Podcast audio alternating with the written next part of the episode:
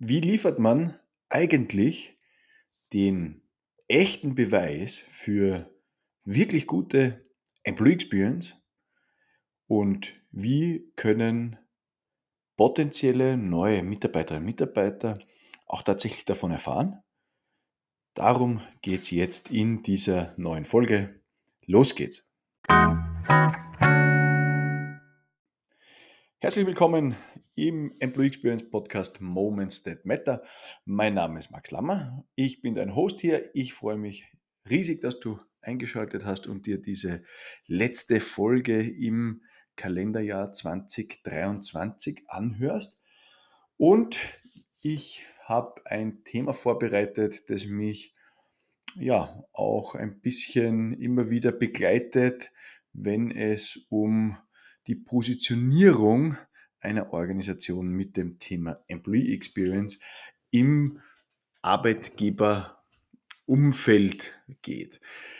In diesem Podcast geht es ja grundsätzlich um das große strategisch wichtige Thema Employee Experience Management und Design, aber eben nicht nur methodisch oder mit Input jetzt wirklich um das jeweilige Projektsetup oder äh, speziell im People Analytics oder ähnliche Dinge. Natürlich, das ist sicher mit der ganz spannende Kern, über den ich hier einmal die Woche eine Folge produziere und wo ich auch immer wieder Interviewgäste einlade zum Plaudern, was denn in der einen oder anderen Organisation schon Tolles passiert. Und jetzt eben ergibt sich dann daraus schon auch die Überlegung, wie können wir dieses Thema Employee Experience nutzen auf der einen Seite und natürlich auch beweisen. Also es gab ähm, vor einiger Zeit schon mal hier eine Folge im Podcast. Ich suchte inzwischen die Folgennummer raus, in der ich über ja, das Thema ähm, Arbeitgebermarkenauftritt ähm, gesprochen habe mit dem äh, oder insbesondere auf Basis von ähm, Employee Experience, ja, äh, sage ich ja ganz klar, dass die Gestaltung von Employee Experience, der Prozess dafür eine wunderbare Anleitung oder wunderbare Redaktionsplan im Grunde ist für ähm, Arbeitgeber-Marketing, für externes Employer Branding.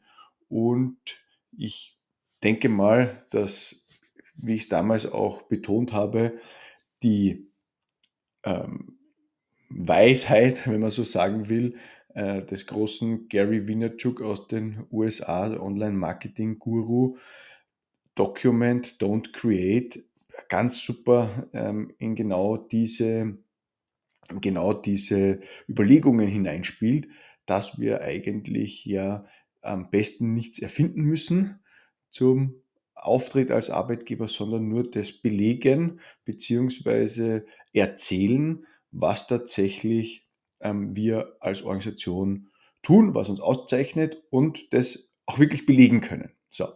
Document don't create und deswegen auch die Überlegung, dass eben der Gestaltungsprozess zu Employee Experience eine super Gelegenheit ist, quasi nur darzustellen oder zu zeigen, dass äh, wir uns um Employee Experience kümmern, wie wir das tun, was wir da machen, ähm, was unsere Herangehensweise ist, etc. pp.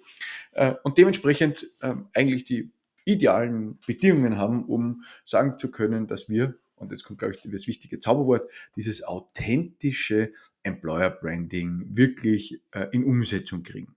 So, also das ist, das war damals der Kern der Überlegungen.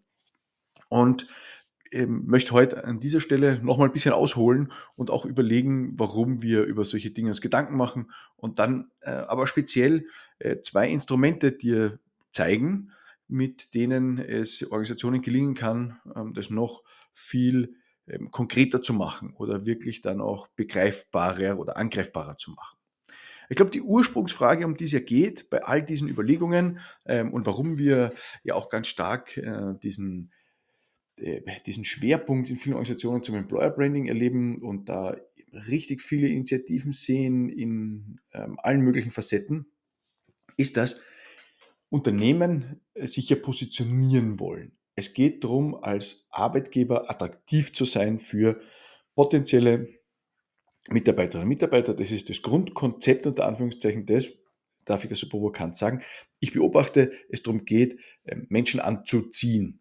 So, dass wir uns, und darüber machen wir uns ganz viele Gedanken, weniger dann, wie wir die Leute auch tatsächlich behalten, aber es geht vordergründig darum, in dem sich ähm, etwas ausdünnenden Arbeitsmarkt entsprechend zu positionieren, um möglichst viele Menschen für die Organisation zu gewinnen, weil wir ja Leute brauchen, um unser Geschäftsmodell am Laufen zu halten. Und da ist eben ein Unterscheidungsmerkmal gefragt. Und das ist so dringend wie nie zuvor gefühlt und manchen Unternehmen gelingt es mal aufgrund ihrer Tätigkeit schon mal sehr gut, also denken wir an äh, vielleicht die eine oder andere bekannte Marke, die hier eben vielleicht mit besonderen Sportsponsorings oder ähm, anderen Dingen eine gewisse ähm, Leichtigkeit, eine gewisse Grundattraktivität vermittelt. Und dann gibt es aber einige, denen das einfach ähm, so nicht gelingt. Und gleichzeitig ist eben gefühlt dieses, dieses Unterscheidungsmerkmal so dringend gefragt wie nie zuvor. Weil eben alle oder viele sehr, sehr ähnliche Dinge tun. Sie erzählen auch sehr ähnliche, wenn nicht sogar äh, gleichlautende Botschaften über sich. Ähm, vom Claim als Arbeitgeber über Positionierungen, Werte, Arbeitgeber-Wertbehauptungen etc. Ähm, und so wird es halt auf der einen Seite sehr austauschbar und auf der anderen Seite auch irgendwie schwer nachvollziehbar. Ob es jetzt ähm, tatsächlich so ist, wie es hier behauptet wird auf der einen oder anderen Seite oder in einem oder anderen Posting oder in der einen oder anderen Kampagne? Ist es, oder ist es vielleicht wirklich eine Marketingmasche mit, sagen wir mal, wenig Substanz?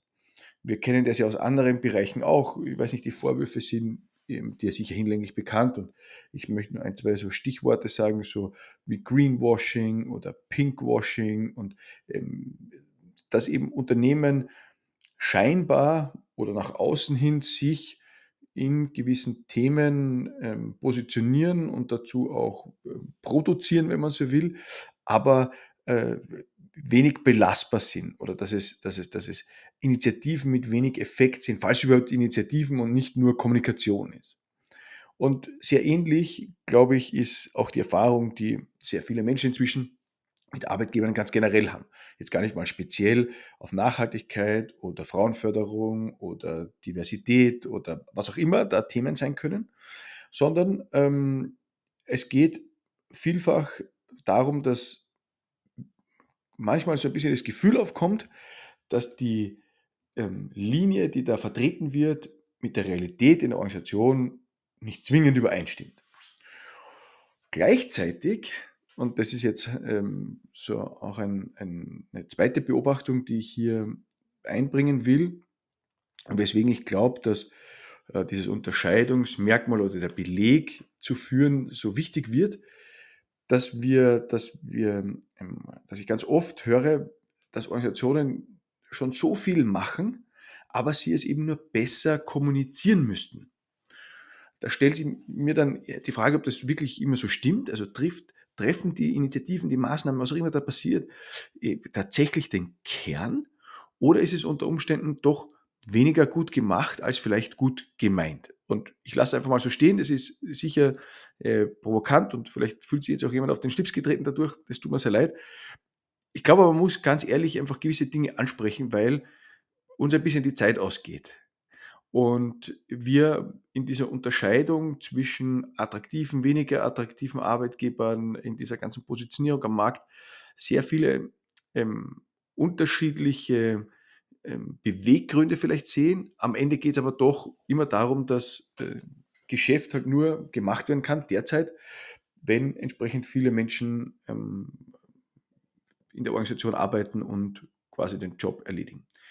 Wir lesen natürlich jetzt auch, gerade heute oder gestern waren die Schlagzeilen im Handelsblatt zum Beispiel, welche großen deutschen Konzerne beginnen, insbesondere in der Verwaltung, ähm, zu überlegen, auch wirklich Menschen abzubauen, insbesondere wenn die Konjunktur nächstes Jahr nicht im ersten Halbjahr entsprechend anspringt, weil man sich eben verspricht, dass man durch entsprechende Umstellungen, Prozesseffizienzen ähm, mit KI und ich weiß nicht was alles, ähm, scheinbar wirklich äh, entsprechend einsparen kann.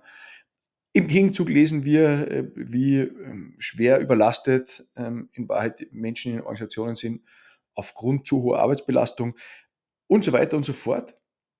Führt mich zum nächsten Punkt, dass eben ähm, es schon ja, sich etabliert hat und entwickelt hat, dass ähm, wir sowas wie eine vermeintliche oder tatsächliche Transparenz durch Bewertungsplattformen bekommen über Umstände, Zustände, Rahmenbedingungen in Organisationen. Also wenn man jetzt darüber nachdenkt, dass hier abgebaut werden soll und dadurch die Arbeitsbelastung steigt, dann wird sich das entsprechend dort wieder niederschlagen. Ähm, und trotzdem hören wir ja, wir sind doch eigentlich viel besser als, als die Beurteilung da drin, als das Ranking dort. Und im Grunde geben doch ja nur die Enttäuschten eine Bewertung ab. Ja klar, ich glaube, dass da viel Wahrheit natürlich mit drinnen steckt. Ähm, aber eben, vielleicht sind es eben doch auch andere Punkte, die da ganz stark mit hineinspielen. Und die Frage ist, warum die anderen in der Organisation ähm, eben keine Bewertung abgeben oder keine, keine gute Bewertung abgeben oder, oder, nur sehr wenige dann eine Bewertung abgeben oder wie auch immer. Also das sind alles so ähm, Überlegungen oder Faktoren, die da, glaube ich, zusammenspielen, wenn es jetzt auf der einen Seite darum geht, eine Unterscheidung herzustellen, eine glaubhafte Positionierung zu schaffen gegenüber vermeintlicher Transparenz auf Bewertungsplattformen.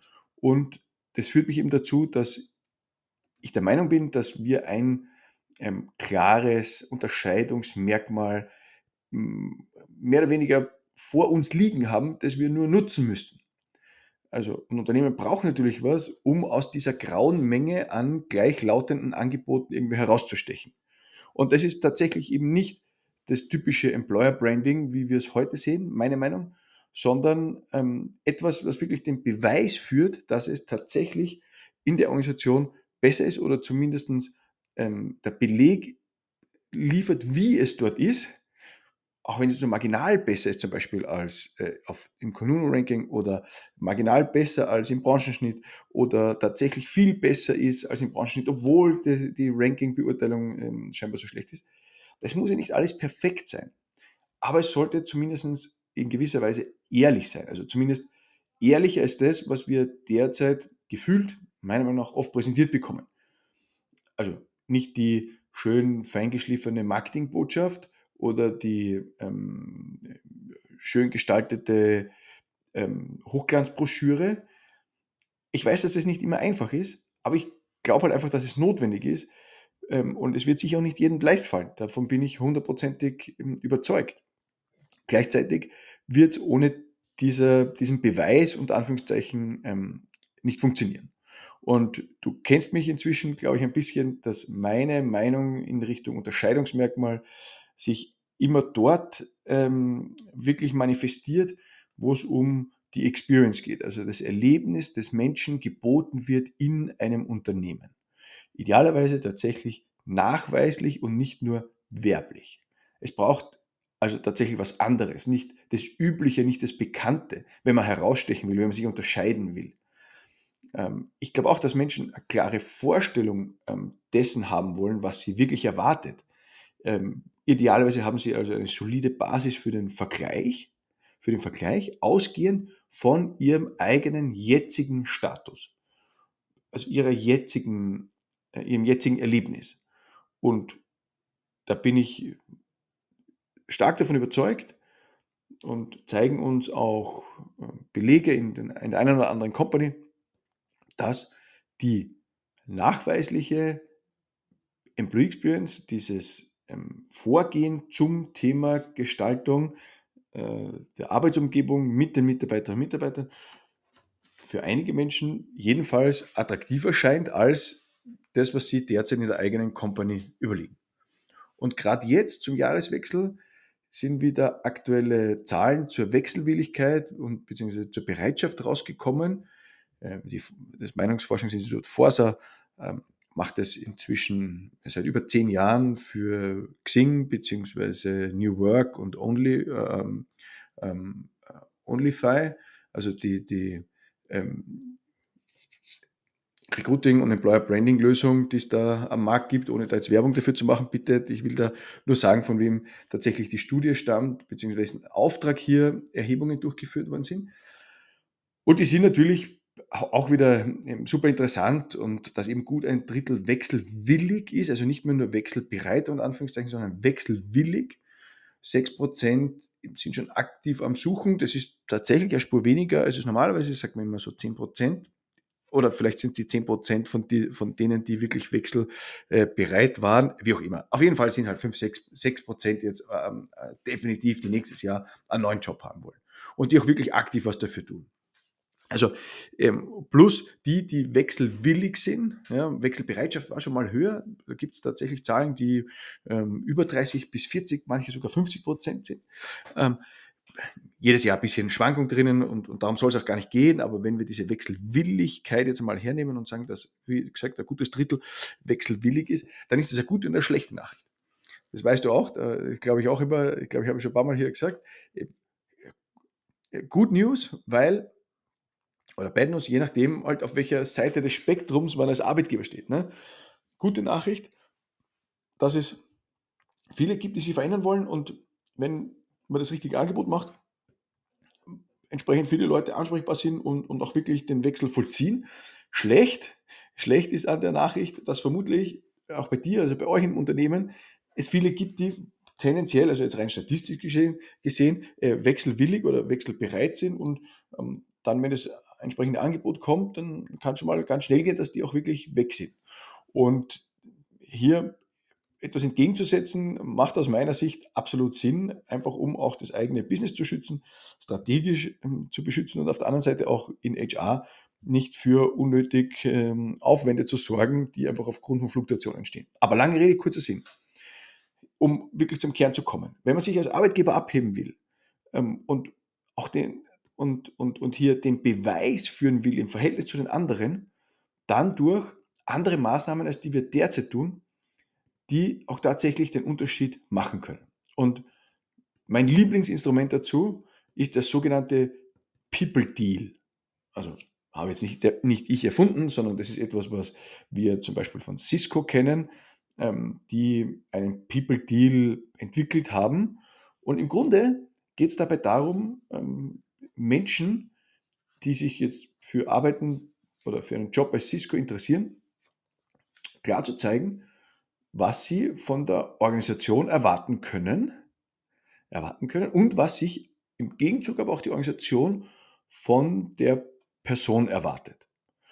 Und jetzt runtergebrochen auf das, wie wir hier diesen People Deal auslegen können, beziehungsweise dann gestalten können, durchaus frei nach diesem Urmodell, das es da gibt, das sich an den Moments that matter aus Employee Experience orientiert, geht es ja tatsächlich darum, dass in dieser Beschreibung dessen, was man sich in der Organisation erwarten kann, der Beweis geliefert wird für Employee Experience, für das Erlebnis in der Organisation.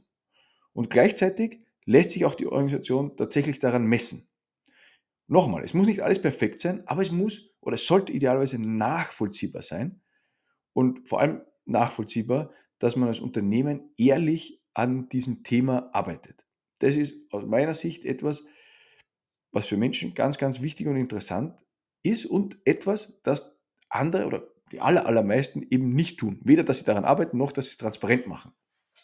Und da sind wir wieder ähm, bei, dem, bei einem der Einstiegsgedanken, wo es darum gegangen ist, dass dieses, ähm, diese Initiative zur aktiven Gestaltung von Employee Experience schon als kommunikativer Leitfaden quasi verwendet werden kann oder als, als, also als Grundlage für die Kommunikation als Arbeitgeber verwendet werden kann, die transparent, nachvollziehbar, offen zeigt, dass sich dieses Unternehmen mit diesen und diesen Anstrengungen um das Erlebnis in der Organisation kümmert. Muss das immer Employee Experience heißen? Nein, das tut es jetzt für uns. Hier ähm, im, im, kleinen Kreis der, der, der, der, fachlichen Experten, aber in der jeweiligen Organisation wird es wahrscheinlich ein bisschen anders heißen. Wie auch immer, darum geht es gar nicht, sondern wichtig ist, dass ein, ein echter Beleg entsteht und es keine entwickelte Botschaft ist in, in einer Branding-Kampagne, sondern eben ein, ein echter Beweis. Ich weiß, dass das nicht einfach mal so nebenher passiert, aber es zahlt sich tatsächlich echt aus. Und wie gesagt, schon der Prozess und die kommunikative Gestaltung und Begleitung dieses Prozesses ist ein Gewinn oder ein, eine große Chance, hier sich als Arbeitgeber zu positionieren. Und in diesem People Deal wird es dann eben darum gehen, jetzt nicht nur diese Erwartungen zu beschreiben, sondern wirklich in diesem Deal diese, den Beweis zu führen, als Vorleistung quasi. Also wenn du zu uns kommst, dann kannst du erwarten, dass du eine Erlebnisqualität von X zum Thema Y bekommst. Ja? Ähm, und das jetzt nicht nur ähm, behauptet im Sinne von Werten, EVPs oder sonst irgendwas, sondern tatsächlich auf Basis von ähm, Zahlen aus Surveys, belegten ähm, Erhebungen und darauf ähm, quasi aufbauend dieses Unterscheidungsmerkmal ins Feld zu führen, was einfach an Glaubwürdigkeit und Authentizität kaum zu überbieten ist. Ein zweites Element, das da ein bisschen mit anschließt oder ein Teil davon sein kann und auch der Beweggrund war, das überhaupt zu tun. Ich weiß, es kommt ein kleiner Werbeblock, aber es ist mir einfach wichtig, dass es hier einen viel größeren äh, Grund gibt oder tieferen Sinn für, für das, was wir da vorbereitet haben oder anbieten. Den Award der Employee Experience Champions, der ist genau dafür da, als, als Vorstufe, als Einstieg zu dem Thema Employee Experience oder People Deal eben sichtbar machen oder die Überzeugung für Employee Experience sichtbar zu machen. Es geht nicht erster, im ersten Moment darum, als Unternehmen bereits als Sieger aus diesem Award rauszugehen. Ähm, ja, wir haben im Herbst ähm, wieder ganz großartige Unternehmen gesehen, die hier jetzt in Österreich speziell mit dem Award ausgezeichnet worden sind, aber sich generell mit diesem Thema zu beschäftigen, hier die Mitarbeiterinnen und Mitarbeiter in den Fokus zu rücken und klar auszudrücken damit, dass dieses Thema bei uns wirklich wichtig ist und wirklich auch entsprechende Aufmerksamkeit bekommt. Und wir wissen, dass wir ausgehend von dieser Statuserhebung ganz klar an den Bedürfnissen, Erwartungen und dann später natürlich den Erlebnissen aktiv eine Gestaltung vornehmen und damit nicht mehr länger dem Zufall überlassen. Das ist etwas, was die, was Arbeitgeber auf der einen von Arbeitgebern auf der anderen Seite unterscheidet. Und ich glaube, dass hier mit diesen zwei Instrumenten, im Ende sind es ja drei Instrumente, diese Unterscheidung geführt werden kann. Ich wiederhole es nochmal. Maßnahme 1, ein, eine Teilnahme jetzt zum Beispiel bei dem Employee Experience Champions Award, um sich mit dem Thema mal generell zu beschäftigen und hier einen ersten Aufschlag damit zu machen. So, nicht zwingend notwendig, aber eine sehr gute Gelegenheit. Zweitens, und wenn du dazu mehr Informationen möchtest, ähm, gibt es natürlich in den Show Notes und ist wirklich ähm, relativ simpel, relativ einfach, um in dieses Thema generell einzusteigen. Der zweite, das, zweite, das zweite Instrument ist tatsächlich die strukturierte, systematische Gestaltung besserer Employee Experience mit klarer kommunikativer Begleitung einem Arbeitgeber auftritt kommunikativer Arbeitgeberauftritt. Und das dritte ist schlussendlich wirklich die Beweisführung und ähm, dieser, diese, diese ähm, klare gegenseitige Erwartungshaltung, die auch stark ausgesprochen wird und auf die man sich verlassen kann und wofür es dann tatsächlich ähm, den Beleg gibt, der People Deal als dritte Variante, um Employee Experience tatsächlich unter Beweis zu stellen. Das als abschließende Gedanken für dieses Kalenderjahr. Ich bedanke mich ganz, ganz herzlich, dass du mir regelmäßig zugehört hast, dass du dir einmal in der Woche einige Minuten bis halbe Stunde, manchmal Stunde Zeit nimmst, um dir meine Inputs, meine Gedanken zum Thema Employee Experience anzuhören. Ich freue mich auch immer wahnsinnig über Feedback, das ich bekomme und dass für dich die eine oder andere Inspiration auch immer mit dabei ist dass du dir etwas daraus mitnehmen kannst, dass du ähm, vielleicht den einen oder anderen Gedanken in die Organisation hineinträgst, um sich darüber auszutauschen oder zu überlegen, wie hier auch deine, in deinem Unternehmen dieser Shift von Human Resource zu Employee Experience einfach noch stärker, schneller implementiert werden kann, um ja am Ende den größten Bonus daraus zu ziehen, der in dem betriebswirtschaftlichen Impact-Verständnis vor allem darin liegt, Menschen besser in der Organisation halten zu können als andere. Das war's für heuer, für 2023. Nächste Woche gibt es tatsächlich keine Podcast-Folge. Zwischen Weihnachten und Neujahr ist bei mir mal richtig Pause. Aber dann geht es gleich im neuen Jahr wieder los. Ich freue mich schon, wenn du wieder mit dabei bist. Ich wünsche dir bis dahin schöne Feiertage, einen guten Rutsch, einen tollen Start in ein erfolgreiches, gesundes neues Jahr. Und wenn wir dann vielleicht uns auch nächstes Jahr wieder hören, da freue ich mich noch umso mehr. Alles Liebe bis dahin, mach's gut, dein Max. Música